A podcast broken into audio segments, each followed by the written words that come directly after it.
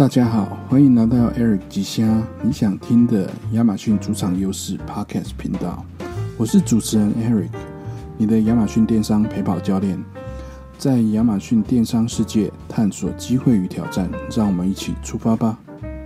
好，各位听众，大家好，欢迎收听今天的 Podcast。今天第十五集呢，我们邀请到 Hello EC 你好电商的呃创办人彭凯凯哥。的江湖人称凯哥哦，来探讨一下跨境电商的机会和挑战。那越来越多的台湾厂商，他们想要跨足呃国际市场，但是呃，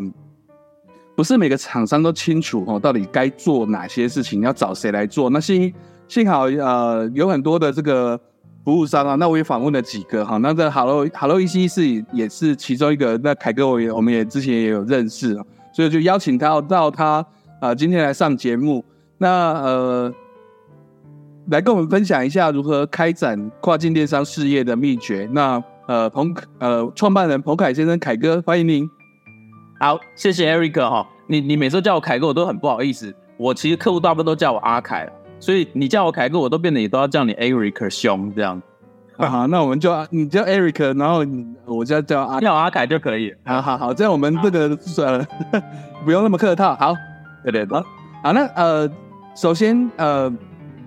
我我我记得我记得呃，您的经历之前是在阿里巴巴，还有其他的电商平台都有一些经营的心得跟经验。那可不可以跟你聊，跟大家聊聊你过去的经验到现在做 Amazon 的这些心得有什么区别？然后跟呃大家稍微自我介绍一下。好哦，大家好，我叫彭凯哈。那确实我一开始进入电商的领域啊，其实是在平台里面工作的，也就是在阿里巴巴。哦，所以当时也有呃很多像淘宝，后来都是陆续。呃，在那个时期慢慢长出来的一些新的平台，然后呢，我自己其实也是因为在集团里面，当时因为阿里并购了一个东南亚的网站叫做拉扎达，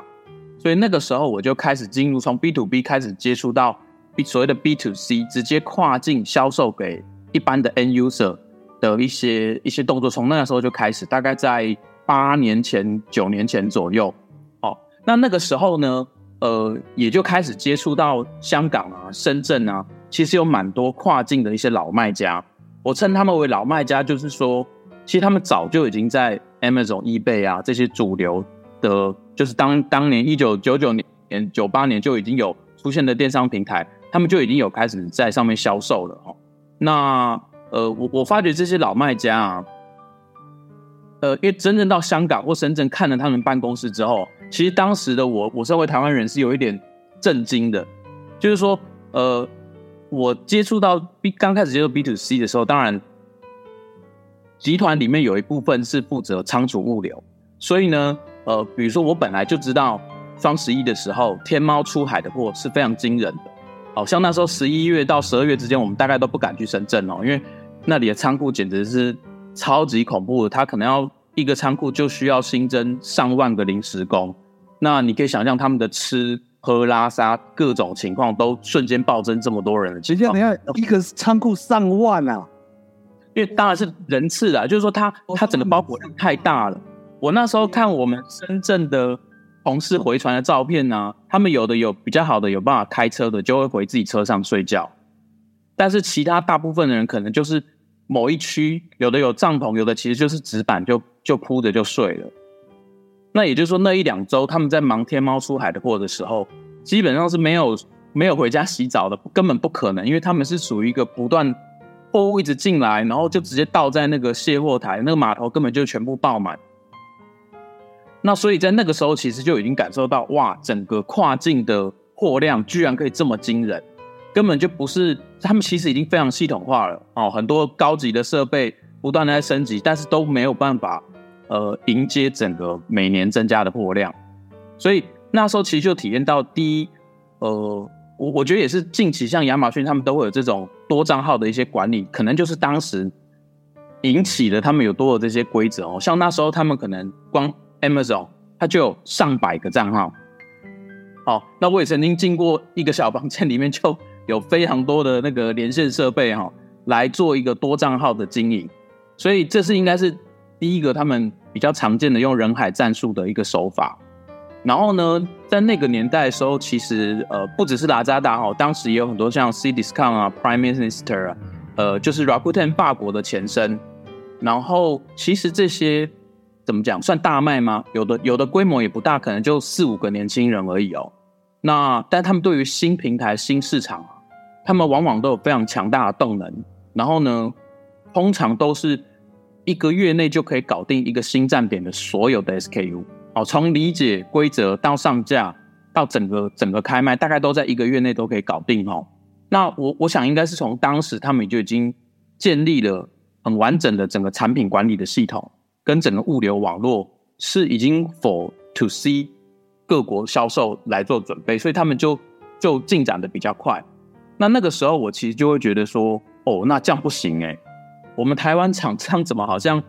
都跟都跟这一块。营收没有太大的关系，当时的台湾厂商可能都还是以 B to B 贸易为主，所以 B to C 做的人就已经少了，更何况是这些新的平台。好，那所以这个这个也算是过往平台的一些经心得哈。不过我觉得真正要聊心里话的话，我觉得当时像比如说 Mercado Libre 南美洲的平台，或者是呃亚马逊中东站的前身 Suk 啊，那时候我们都有协助去对接哈。呃，其实，在对接新平台的时候，往往它会有很多的 bug，哦，包含在注册金流上面，它都不是如同像亚马逊这种成熟平台来的顺畅，哦，但它的好处就是说，因为它是本地平台，它的规模可能不像 Amazon 这么大，所以呃，新的卖家比较容易接触到行业的 PM，哦，你可以直接跟他谈一些活动的档期，所以活动的版位跟流量啊，就变得是。呃，多了一点人质的味道。你你可以跟人去谈，然后呢，如果你本身是知名品牌的话，他们通常也可以很快速的推出一些组合，这样。哦，所以我过往经验那时候也有幸，就是可能常常飞香港，然后呢，像有一些像 Mattel 啊，或者是 Crayola 那个蜡笔的那个品牌，哎，就变得要跟他们去对接这些新平台跟一些新的档期。哦，不过那时候也觉得很妙，面对这些品牌的时候啊。也发觉其实里面台湾人也还不少，所以我觉得应该实际上台湾 B to C 跨境的人才的总量哦，应该是有一定的量，因为他们很长很多也是在香港、深圳工作。对，那所以当时我的我的经过了这么多跟厂商接触啊，我其实有一个小小心得。本来我是这样觉得，就是我认为大平台已经很竞争了，然后呢，它的流量也很贵，因为大家都在抢那几个关键字嘛。所以，我们的台湾的厂商进去的时候，它其实瞬间就进入了一个超级的红海哦。当然要看类目，但是不论怎样，如果是越大的平台，它的竞争程度也越高。不只是中国的卖家，其实日本、韩国各国的卖家都到了，等于是在一个奥运赛事的等级。好，那所以那个时候我反而认为，如果是台湾的卖家，你应该要先去地方的平台、本土的平台，可能机会会多一点，因为。呃，它竞争其实你你要看你的品牌实力跟你跨境能力是不是到了这样，好，所以呃，不过经营一段时间，后来也接触到不少台湾的大卖家哦，他们也是 Amazon 早就有经营，他们其实在一些小平台也都经营的蛮好的，所以现在当时的思维是这样，现在的总心得我反而会觉得是说，大平台还是有它大平台的怎么讲一些优势哦，因为我我发觉台湾的卖家他们的形态。跟中国的卖家差异蛮大的。第一，我们的卖家大部分是跟随着他本来 B to B 跨境的脉络长大的、长出来的。哦，然后呢，在这样的前提下，他们大部分经营的类目不会超出五个，大概就是那一两个类目。哦，在大陆可能称为赛道，就是说它不是一个铺货型的卖家。好，那。再加上本地平台，比如说呃 c d i s c o n 好，它是法国 local 的平台，它它当然在当地已经很大了，可是它的规模可能还是输给一些整个亚马逊欧洲站。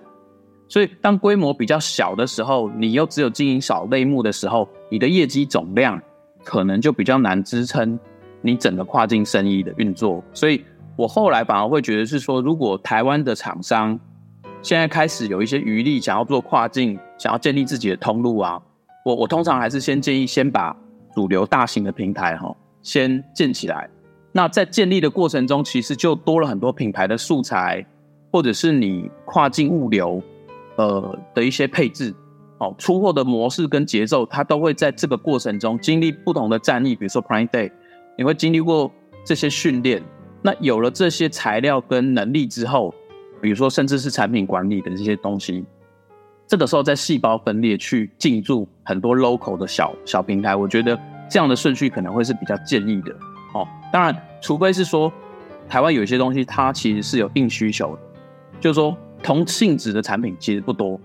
哦，那那等于得天独厚，它就是安安静静的卖的那种那种产品嘛。这种产品当然我觉得就可以比较早一点，先把各地的主流平台、本地平台都先把它，只要能开，只要能用台湾统编开，都去把它建起来。那这我觉得也是增加通路的一个蛮好的方法。哦，大概是一些跨国平台的一些心得，做一个小小交流这样。好，谢谢谢谢阿凯啊，那这你刚才一个小交流。其实哦，这个真的台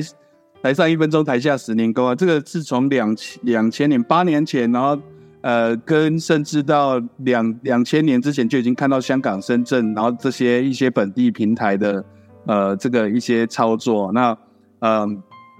刚其实还有还有很多你讲到的这些呃法国的什么平台的，都都是我听都没有听过，我只我大概只听过那个。呃，呃，中东亚马逊中东前身的 Sook，然后，嗯，对对对，然后呃，乐天跟其他的，那所以，嗯，听起来的那个经验真的是相当的丰富。那有有，我觉得有你这样子的合作伙伴，可以刚可以帮我们这些刚刚讲的，就是在呃传统制造 B to B 想要转到 B to C 的这些呃厂商啊，可以可以让他们知道你刚刚讲的要要备物流啊，要备一些这些呃转。从工厂大单要转到这些小单的这些集集战力的这些准备哈，跟这些练习啊，都是呃相当需要的经验，因为他们毕竟没有做过嘛。好，嗯那接下来哈，我们知道呃，Hello Hello EC 也是 Pioneer 的台湾合作伙伴哦。那关于有一个叫做 Pioneer 的橄榄枝，它现在能够开哪些平台？所以除了 Amazon 之外，还有其他的平台吗？哦，是的，因为 Pioneer 它当然官网。现在公告的哦，能够协助开立的平台大概超过四十多个。好，那其实也就是我刚刚提的那些平台，他们目前都是透过 Pioneer 把金流，也就是你在那个国家的营收搬回你台湾的外币户头。哦，不过当然有很多平台，它应该已经已经运行蛮多年了哦。但这个这个的高峰期应该是在五年前比较比较一个高峰，就是各地的平台发觉到说。啊，我应该要多招一些亚洲卖家过来我的平台里面卖。好，那所以不一定每一个平台都能接受台湾的卖家，就台湾的统编进驻了，因为它很多设计的规则可能当初是以香港或者是中国的企业来进驻为做设计的。好，所以其实我们过往啊，也应该说这一两年呐，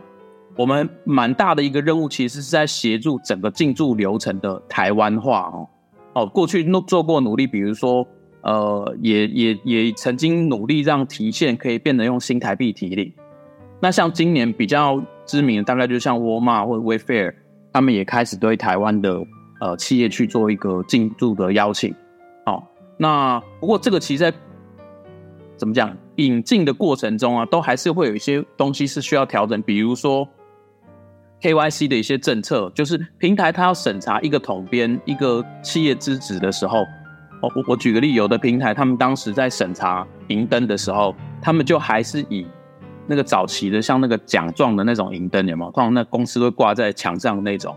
哦，那个那个我记得好像已经已经失效蛮多年的，就对对对，就台湾的那种长得像奖状银灯，现在已经不发了，现在就好像公司设立变更表。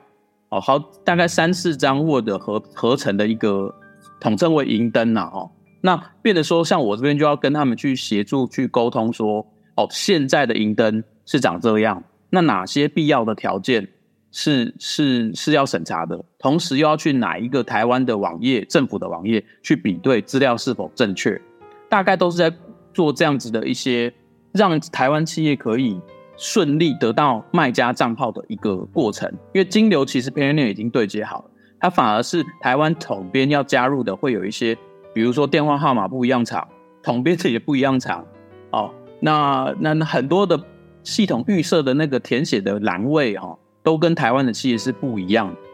地地址也是，哦，不过这这一两个月比较常去协助台湾厂商去进驻哦，也发觉到说，其实，在电话交流教教学注册过程中，发觉其实台湾也真的是蛮多大神隐藏在市场当中的哦，就是他们早就已经因为早期就有发展，所以可能他美国已经有公司了，那也因此他可能本来就有在这些平台用当当时可能是用美国的身份去进驻，或者用他中国的统编去进驻的。好，那现在变成说他们又再来希望进驻，其实也就是因为那他在用他台湾统编再得到一个账号嘛。好，所以其实我觉得过程中也蛮认识了蛮多，其实已经走在前的跨境电商前辈，就是说大家其实本来就有这个思维，就是说平台其实各有各的优缺点。好，那只要产品是 OK 的，多一些多一些百货公司上架，我觉得其实是。如果在一个系统化经营的过程中，其实是是好的，因为最终目的是是为了把品牌知名度打开，然后可能甚至大家最终是希望流量回存到自己的官网，可以去做一个会员的管理。哦，所以这个长期的经营的方向，我觉得台湾的企业大家都蛮有这个想法的，所以我也我也蛮惊讶，就是在帮忙这些品牌平台。就是协助招商的过程中，才慢慢才因此认识着哇，居然这么多人已经早就已经是老卖家了。这样，好，以上，好，谢谢谢谢。好，原原来这个真的像你说的，就是从培养业帮大家开账号，然后才认识到有很多这个种隐藏的大卖哈，真年的哈，所以所以。啊，真的不敢说我们是，我们是真的多有经验，所以现在就开始在访问这种各各界的大卖家、隐藏的大卖家前辈跟专家哈。觉得精神是一样的，就是说我我觉得特性有点像我认识，就是认识这些老手的时候啊，他有一些特点跟 Eric 就就蛮像，他们大部分都会很怎么讲，认真磨人吗？去去钻研一些知识点，去把它摸到透，然后去把把整个。运转的效能把它提升，我我觉得有一些精神是雷同。哎，我这一点哈，其实其实是我在刚刚就我刚刚踏入这个跨境电商的行业的时候，就我还是在人家的人家的公司上班哦。那我们嗯，我我记得我是我我我们那个总经理，他就他就他就跟我说啊，你现在负责 Amazon 这个业务，然后现在我问你这个这个功能，这个下拉式选单这个按钮是在做什么的？你不知道？那啊。我们怎么怎么聊？怎么聊？啊，对对啊，你就是负责这个，按这个功能你还不会？啊，我就说啊，他也没有说明还是什么。然后后来我就被他电，被他电了之后，我就我就必须要每个功能，每个功能是是在干嘛？我就大概也是八年前我刚开始的时候，然后我每个功能他就叫就叫我写一本手册。那个时候他们平台上都没有手册，对手册，所以呃也是那时候被磨出来的。我就每天。去后面查这个功能到底是什么，要做什么，然后不不懂就那时候还有 Chat，我就一直每天八点到办公室，我就把 Chat 打开，就在那边问那个 Seller Support。但是那时候被练出来，我才知道哦，原来这个这个长宽高多少的什么规定多少。对，那其实有一点被动，误打误撞了。那后来就哎越越觉得哎哎这里改了，那里改了，我就一直一直有在更新这样子。对，不过逻辑是一样的。对对对，好，谢谢谢谢。我们我们来谈谈 Hello EC，就是除了刚说的培养力的金流这这些之外，那呃，现在公司还有进行哪一些的业务啊、服务还有活动呢？好，呃，其实就延续着我过往自己个人的经验经历哈，所以就变成是说，其实我心中就会有一种小小思维，就是说，呃。每一个人进来之后，比如说他应该念哪一科，念哪哪一种学，他应该学医还是学法律？其实他还是要有他自己的一个主轴跟他的想法。所以目前我们大概就尽可能，第一，也因为感谢 Pioneer 的这些对接哈，其实我们能够协助台湾厂商进驻的平台的选项选择题是比较多的。那那当然，另外也致力于让他们可以顺利的进驻哈。所以现在的我们主要工作还是。一个客户先来了之后，还是先了解他目前的一些需求，然后呢，去推荐比较主流的平台。哦，我们可能列出一个志愿表，就哪些应该是你该先建立起来的。然后呢，建立好之后呢，当然，OK，maybe 通常现在其实还是先尽量以亚马逊为为主轴，哦，因为它毕竟平台比较大，然后呃相关的物流建制也都比较完善。哦，那当然其他的一些，比如说如果你你一认识你，你就是属于三 C 呃一些主机板等等的一些品牌厂商，哦，那你就有像瑞格这样子蛮蛮适合的，很怎么讲，很专的，等于是专科医生哦。对对对，他一开始就可以去念专科了哦。但是在以我的立场来讲，会认为是说，你同样的图片文案，其实你这几个平台你都把它建立起来，呃，我觉得是不冲突的。好，那一个品牌品牌它在各个百货公司都有专柜，也是非常正常的。那所以一般我们大概都是先确定了要卖的国家，才能去筛选出好。那因此你应该要卖什么平台会是你的首选。那平台选好之后，当然进进驻的规则啊都讲完之后，大概就会是一个整个行销计划。就是我从开卖开始之后，我需要在网络上面制造哪些声量，那平台又有哪些活动？那所以我们目前的整个 Hello EC 做，就是说我希望能够成为客户的这个稳定支持店铺的这个这个力量，你知道吗？因为特别我我是在中南部，过往我在集团时候也有负责。就是培训的工作，说白了就是培训我客户里面的操作人员。哦，那时候甚至他还有三天两夜那种要过夜的营队，然后也因此还要去学校里面去培训学生，让学生可以进到企业里面实习。那经历过那一段之后，但我发觉终究啦，太多中南部的客户哈，他的人员其实是不稳定的。也就是说，如果负责操作亚马逊或 eBay 的这个人一旦离职了，他们公司就会断裂，没有第二个人会。哦，所以我觉得其实到到现在发展，如果希望整个跨境电商涨到一定的程度，这个品牌能够延续的话，其实需要一个稳定的。说白了，我们就是一个呃约聘单位吗？啊，或者是说一个稳定的电商部门可以外包给我们。那所以现在的整个目标大概就是以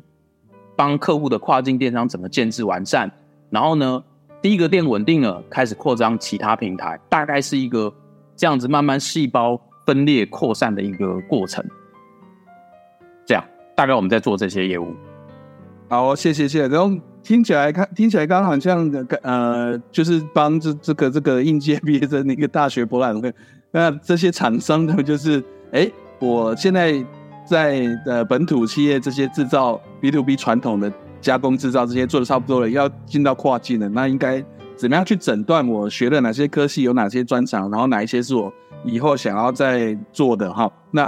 呃好，好，谢谢谢谢您的这个说明。那我觉得我觉得听到现在跟我的之前访问的几个这个服务商的比较大的不同，就是说，嗯。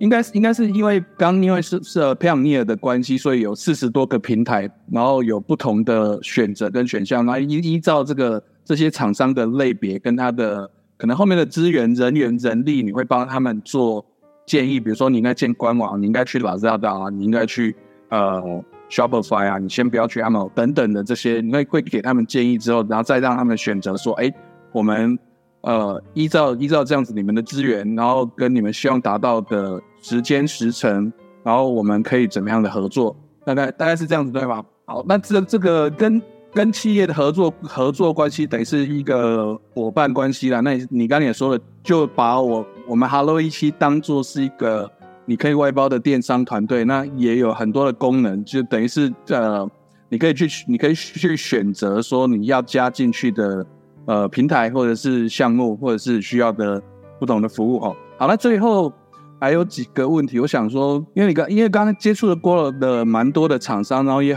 也有之前阿里巴巴的经验嘛。那呃，如果说二零二四年啊，如果有有一些厂商，或者是现在你有看到曾经有成功的机会的，就是呃这些这些产品，我们台湾台湾之光应该让全世界看到哪一些台湾的商品或者是厂商，你觉得在国际市场上是有一些机会的吗？嗯。其实哦，也也有幸于因为跟 Pioneer 这样合作关系哦，呃，就经常会经历接触到大卖哦，因为他们当然会有一些比较特殊的一些需求，所以也就真的会看到真实，就可能就在我我们的左右哈，有一些安安静静哦，都看不错的，对，做的真的很这样点点假烧阿工这样哈，真的做的很不错的一些卖家，那可能他的人数规模也没有到很大，但他就是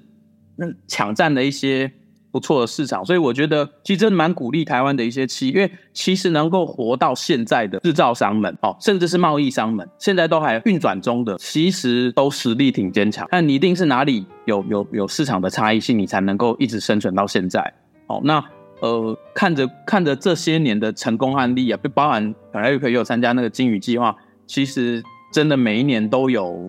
都有怎么讲黑马杀出来。它并不是那种百货型的，有有上千个 SKU，它可能就一个一款产品而已，一种东西，它就可以飙到可能破十万美金一个月，破二三十万、四十万都有可能，好，而且是在一年内发生，所以我觉得，呃，机会是有的，那就是说很鼓励大家往往这个 B to C 的世界发展，因为唯有大家都都开始做这件事情，哦。整个台湾的跨境的规模经济才会发生。因为以前大学自己是念经济，我觉得，我觉得我们目前跟其他国家最大的差异就在于我们的总量不够大，而且总量是分散的。所以其实常常会看到一些其他国家的一些运输成本啊，或者各各种东西都都比台湾稍微低一些的时候，就会发觉到那没办法啊，总量就有差啊。好，所以这个 B to C 整个环境是需要靠大家多。多做越多人进场，然后就会怎么讲，能量就会越强了。哦，那待会如果有机会，也可以讲一下 p a y n e 其实有些隐藏功能。其实我觉得慢慢的加进来之后，都可以让整个跨境电商的总量会变大。嗯，你好啊，你既然既然提到了我刚刚这一题漏掉了，就是哎 p a y p a y n e 有什么隐藏的功能啊？就是除了除了帮我们做金流，然后汇款取款这样之外，还有其他的功能吗？好，呃。几个大家比较现在最近在后台可以看到有在主推的哦。第一个当然就是它有一个随心付，就是但是它的虚拟的信用卡哦。那这个这个其实蛮好用，就是说比如说我我们现在有很多美金的收款，那我就申请一张美金的信用卡哦。那这个卡在刷的时候呢，它其实有点像台湾的现金卡，就是它刷其实是扣你 Payoneer 里面的余额，然后你你里面有多少钱，它就扣直接从里面扣。那有一些款项，比如说像我我们家如果是 Google 的广告，我都把它调成是美金收费，然后呢就直接从 Payoneer 里面扣了。那这样只要是同一个币别的扣款，它就不会有手续费，而且它甚至会有一些现金的回馈。嗯，好，所以不管是脸书、Google 或者是其他找网红，我们现在大概都是习惯用 Payoneer 的信用卡直接付掉。哦，那我就可以省去了跨国刷卡的手续费了。我觉得这个是第一个。蛮好用的小小功能。第二个就是，其实因为他为了要跟像 Amazon、eBay 啊，甚至是 Cityscan 这些平台对接啊，其实每一个人的后台，你如果仔细去看，它都有很多个币别的，我称为存折啦。哦，你就真的在日本当地有个银行账号了。哦，所以其实这个账号也可以用来 B to B 收款。就是说，比如说像去年、前年哦，疫情比较严重的时候，我就有个脚踏车的客人。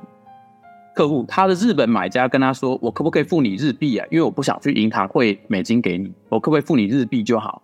那他就把他 Payoneer 后台的日币的账户点开来，然后 email 给对方。所以对方当时是在疫情最严重的时候，是透过网上的 ATM 转账就付了日币给那个账户。哦，所以相对来讲，你你等于提供你客人一个付款的更方便吧？好，那。其实还有另外隐藏功能，我目前也很努力，希望台湾厂商可以用哈。就是它其实有一个叫官网收款的对接，哦，它内部有一些名称哦，它的概念有点像这样，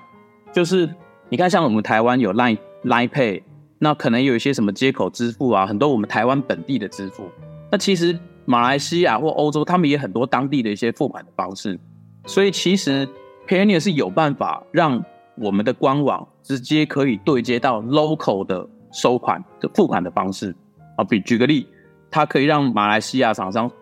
对接上接口支付这样子的很本土的，它不是一点都没有跨境收款的能力的这些当地的支付。那我觉得这个就很方便。过往大概只有在台湾几个比较大型的三 C 品牌，我们有帮他们对接成功哦。那现在这个功能台湾还不行，只有以香港公司会比较顺利可以对接上。所以这也是我我觉得是一个蛮大机会点。想想看，如果我台湾的官网让法国人进来的时候，他在支付的时候，他有很多他们当地的支付的选项可以选择的时候，哇，那不就那不就对于他来讲会觉得很亲切，而且他付款的方式他也会觉得很方便。好，那我觉得这应该在未来跨境电商发展的过程中，会是一个蛮重要的元素，就是让直接就让官网可以支持当地的币别跟收款的方式。我觉得应该是多了这个功能，应该会让更多厂商更容易进入跨境电商。我觉得我在很认真的在旁边记笔记哈，就是呃，其实这这这些我们有呃认识的一些大的卖家都用的很多，因为他们也做。呃，除了美国之外，很多呃日本、欧洲的国家，然后也在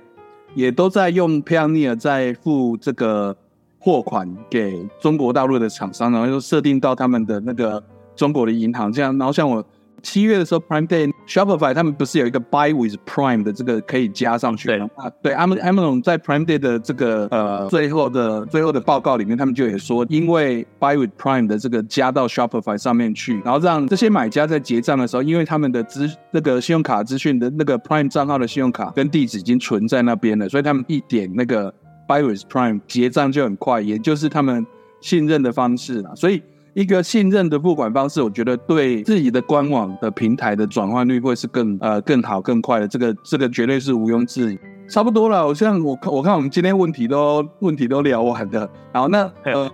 最后最后啊，就因为呃有提供有提供这么多平台跟串接的服务，还有 Payoneer 的这些串统编啊的这个这个账号这些，如果说有我们的听众有厂商希望找你们合作或者是寻求。咨询的话要怎么跟你们联络呢？呃，如果待会有机会贴，其实就上网搜寻 “Hello EC” 或你，我们中文名称叫“你好电商”啦。好，所以就是打电话来就会是“你好，你好啊”呢。好，对，好，那如果有机会也希望跟大家多交流，就是说，哎，你如果想要了解各个平台的入驻规则，其实 Payoneer 大概都定期会有个表格。会更新给我，就是说哦，现在的进驻需要准备哪些资料？哦，那大概的规范，我们这边大概都有现成的文献资料可以给。谢谢阿凯今天的时间哈。那呃，我最后最后 summary 一下，就是呃，Hello，就是他们的，我觉得他们的优势就是在 Pioneer 的台湾的合作伙伴，所以可以串接很多很多不同的平台，依照你的。呃，这些中南部的厂商卖家的这个需求，也可以在更多更多的协助你设定好好你的金流，然后给你一些物流跟 local 当地化平台的建议。那当然，Amazon Amazon 也是也是非常熟悉的。然后这最大的要建立的哈，好，那谢谢阿凯今天带来的分享。好，那么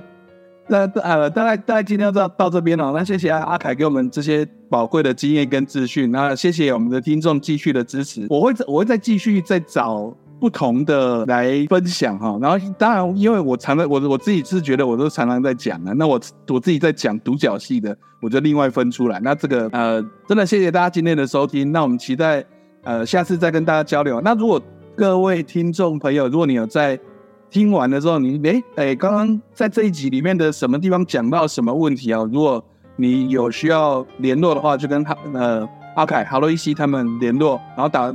打电话去中南部的朋友，带一买通哦。好，谢谢大家。有，好，谢谢。感谢你收听《日之声》，听众若是有介意，请去叫您朋友来听。